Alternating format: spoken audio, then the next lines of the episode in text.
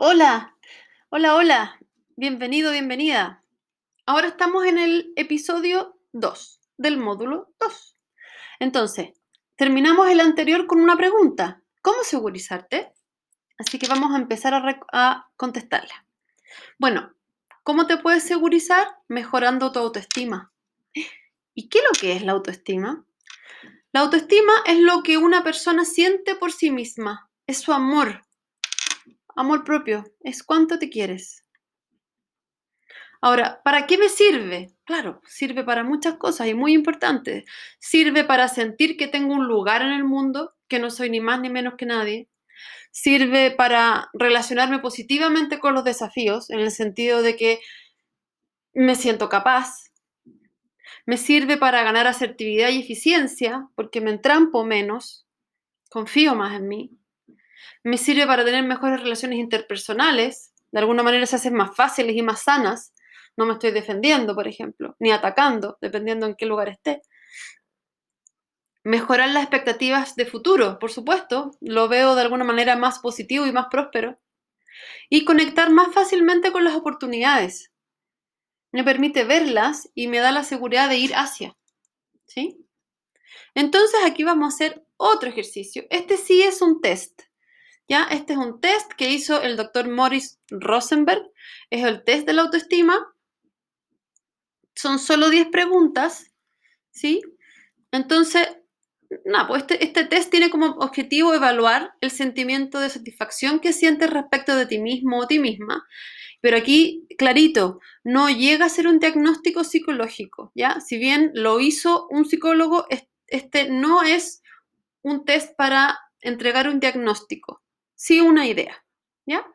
Entonces, pensando en tus últimas dos semanas, ¿cuánto te representa cada una de las siguientes frases?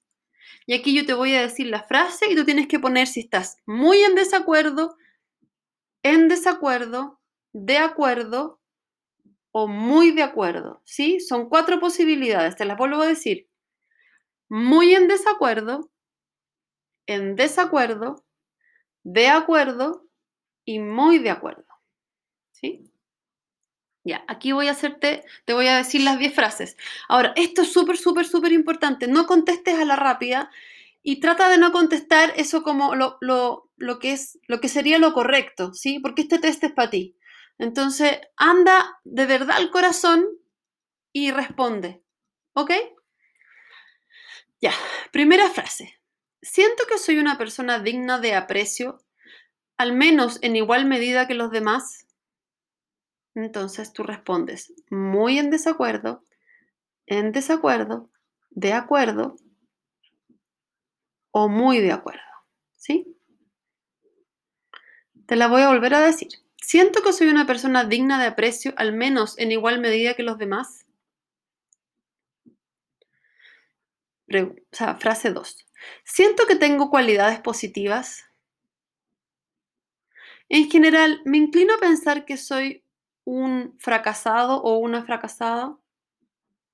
¿Soy capaz de hacer las cosas tan bien como la mayoría de la gente? Siento que no tengo mucho de qué enorgullecerme.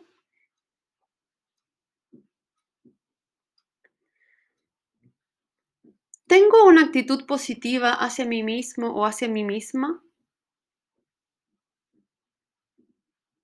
En general, ¿me siento satisfecho o satisfecha de mí misma? ¿Me gustaría sentir más respeto por mí mismo o mí misma? Ciertamente, a veces siento que soy inútil. Y la 10, a veces pienso que no sirvo para nada. ¿Sí? Ahora, las puntuaciones. Entonces, para las afirmaciones 1, 2, 4, 6 y 7, los puntajes van del 0 al 3.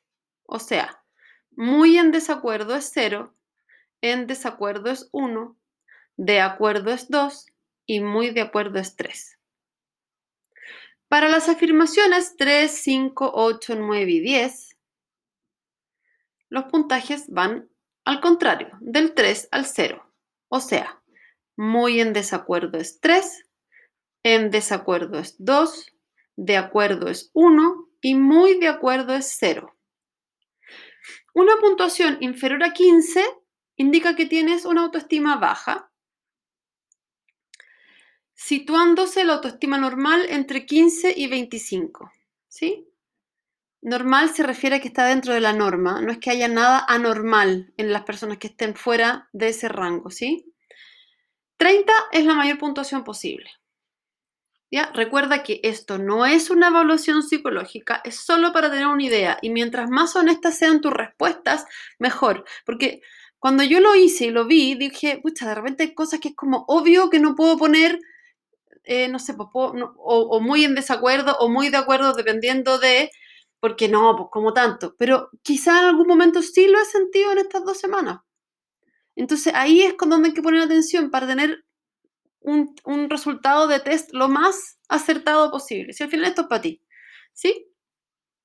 Entonces, bueno, busca el resultado y pregúntate, ¿cómo está tu autoestima? ¿Sí? Ahora, las preguntas del, primer em, episodio también te indican, te dan información respecto, respecto de tu autoestima. ¿Ya? Ahora, siguiente ejercicio. Si yo te pidiera que te demuestres cuánto te quieres, ¿qué acciones me lo confirmarían? Esto es muy importante y, me encantaría que estuvieras muy, atento a, entregar respuestas de aquí a que leas, o, sea, de aquí a que escuches el siguiente episodio, ¿sí?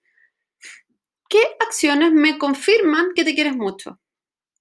Y si ya, pues no sé, eres capaz de bajar tres o cuatro, ¿qué nuevas podrías añadir?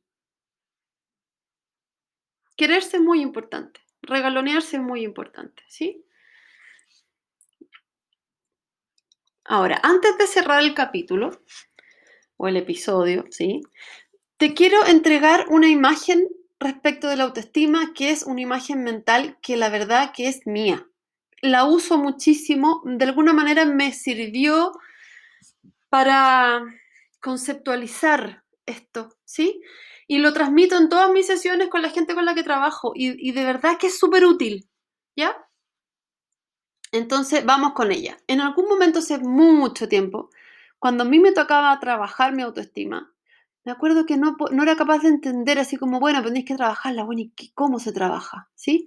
Entonces me sirvió mucho, mucho imaginar que mi autoestima es un corsé, y en el caso de los hombres es como una armadura, ¿ya? Una armadura de fierro y que cubre por delante mi corazón, y por detrás mi columna vertebral, porque de esa manera me da el, sostén que necesito para poder em, hacer frente o relacionarme con las dificultades, por las cosas que me pasan en la vida, para que las cosas, para poder sostener, digamos, como se viene encima algo, yo con mis manos y mi, mi columna fuerte y sostengo, ¿ya?